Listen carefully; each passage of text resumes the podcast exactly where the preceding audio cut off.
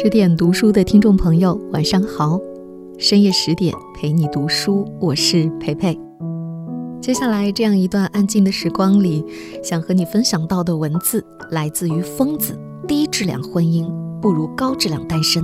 如果你喜欢这篇文章，欢迎在夜尾给十点读书点个赞。很多人一辈子都不会遇见梦想中的真爱，只会因为害怕孤独的死去。而选择随便找个人互相饲养。我不再刻意的期待结婚，只期待和相爱的人结婚。柚子在他二十八岁生日那天哭了，在我们给他唱完生日歌，祝他永远十八岁，对他说希望早点找个人嫁出去的时候，他还笑着对我们说：“老娘才不着急呢，一个人也挺好的。”但没过多久。他就收到了自己妈妈发来的短信，我们不知道上面写了些什么，但看得出来，那一刻的他有些不开心。朋友散场后，我留下来和他一起打扫卫生，他窝在沙发里对我说：“我好累啊。”我觉得奇怪，便问他：“你怎么了？”语音刚落，他的抽泣声随之而来。我走过去，坐在他的身边，把他揽在怀里，告诉他不要哭，这样不漂亮。他说，自己想不明白，为什么二十八岁不结婚，在家里人看来就是不正常的。为什么要逼迫着参加一场又没有意义的相亲？为什么不能再陪我等一等？难道就算我嫁给一个自己压根不爱的人，只要成立一个家庭，这样他们就开心了吗？我试探性的问他：“是不是阿姨又催你了？”他点点头，眼泪又止不住的掉，支支吾吾的告诉我：“年纪越大，越讨厌春节，因为全家人聚在一起，几十张嘴巴对你评头论足的感觉，像是进了刑场，每分每秒都是折磨。尤其是过了二十五岁，开始被家里催着结婚，亲戚们也是一副看热闹的心态。”爸妈开始急得像热锅上的蚂蚁。前些年刚工作的时候，他们还会在提起自己女儿的时候，眉眼间都是欣喜。可现在不了，他们会因为我没有成立自己的家庭而感到有些抬不起头。听他说完这些，只觉得心酸，却一时不知道怎么去安慰他。在我眼里，柚子是活得特别明朗的那种姑娘。永远都知道自己要什么。这些年，身边也不缺追她的男生，也有试着去接触的，但结果都是无疾而终。没有遇见那个对的人之前，她宁愿单枪匹马活在这个世界上，也不想任何的将就。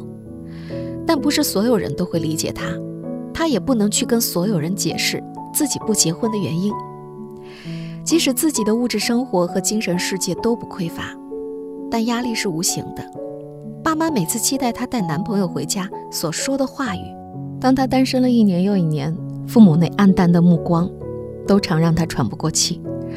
她问我，想和喜欢的人在一起，有错吗？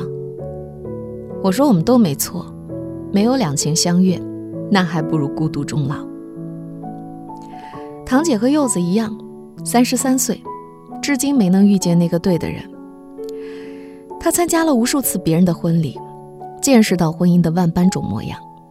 比如说，有和相亲对象认识三个月就闪婚的，也有因为未婚先孕而不得不步入婚姻的，还有因为父母催婚无法反抗，无奈嫁给合适，与爱情擦肩而过。好像每见证一次，就更坚定自己继续等待下去的念头，以至于到了今天这个年纪，依然孑然一身。我开玩笑地问他：“三十多岁还没把份子钱捞回来，是一种什么样的感受？”他告诉我，很多时候自己都会盯着台上的一对新人发呆，然后自顾自地在心里念叨一句：“他们到底在着急什么呢？”我说：“可能只是想摆脱一个人的生活吧。”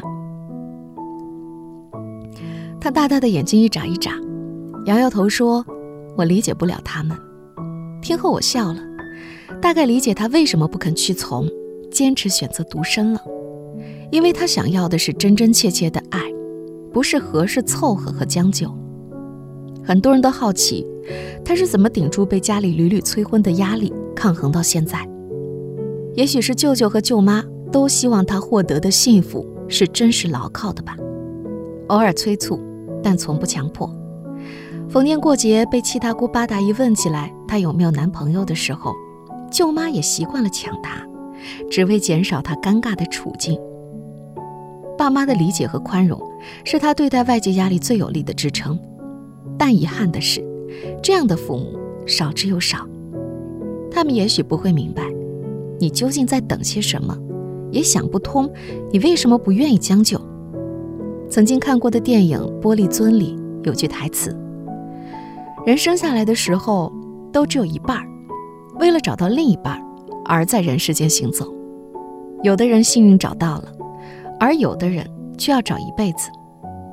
不得不承认的是，遇见这件事儿很难，但很多人依然固执的想要继续等下去，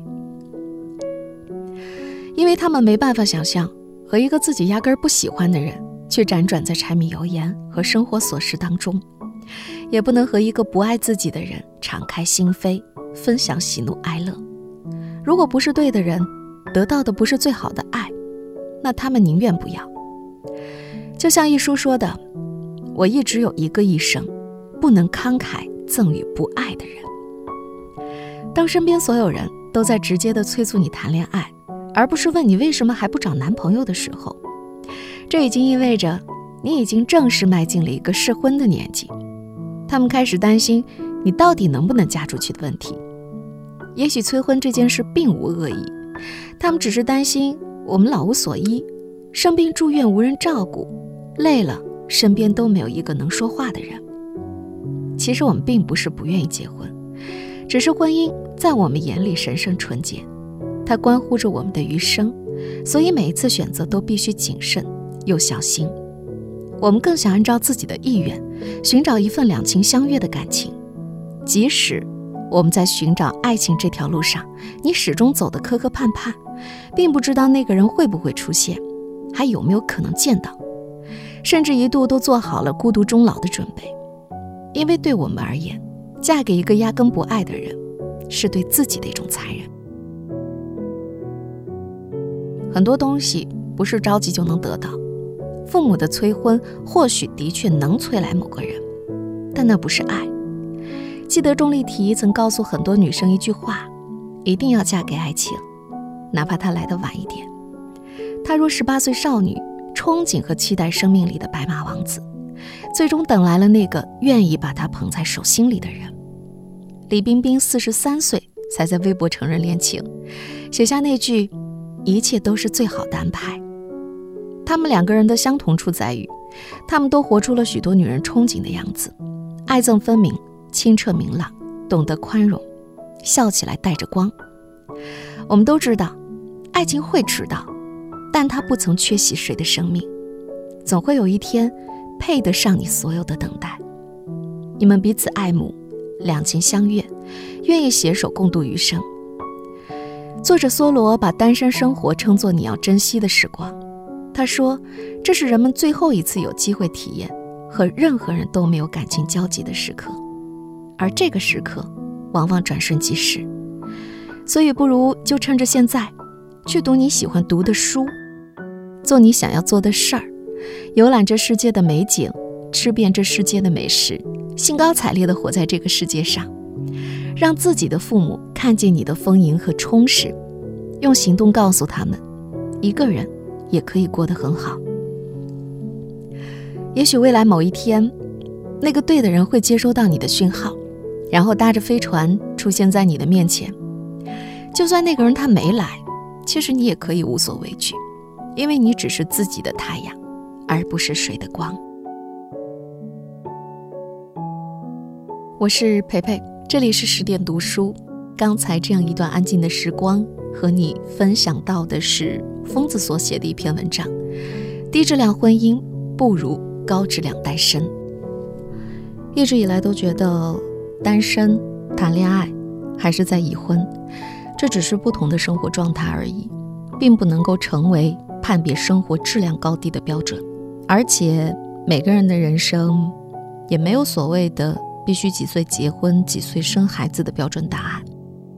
我也觉得，父母、家人，亦或是朋友，其实也没有必须去理解你为什么单身的义务。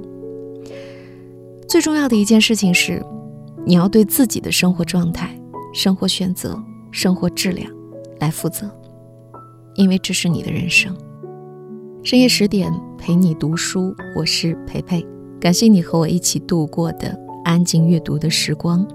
下一个深夜十点，我们再见。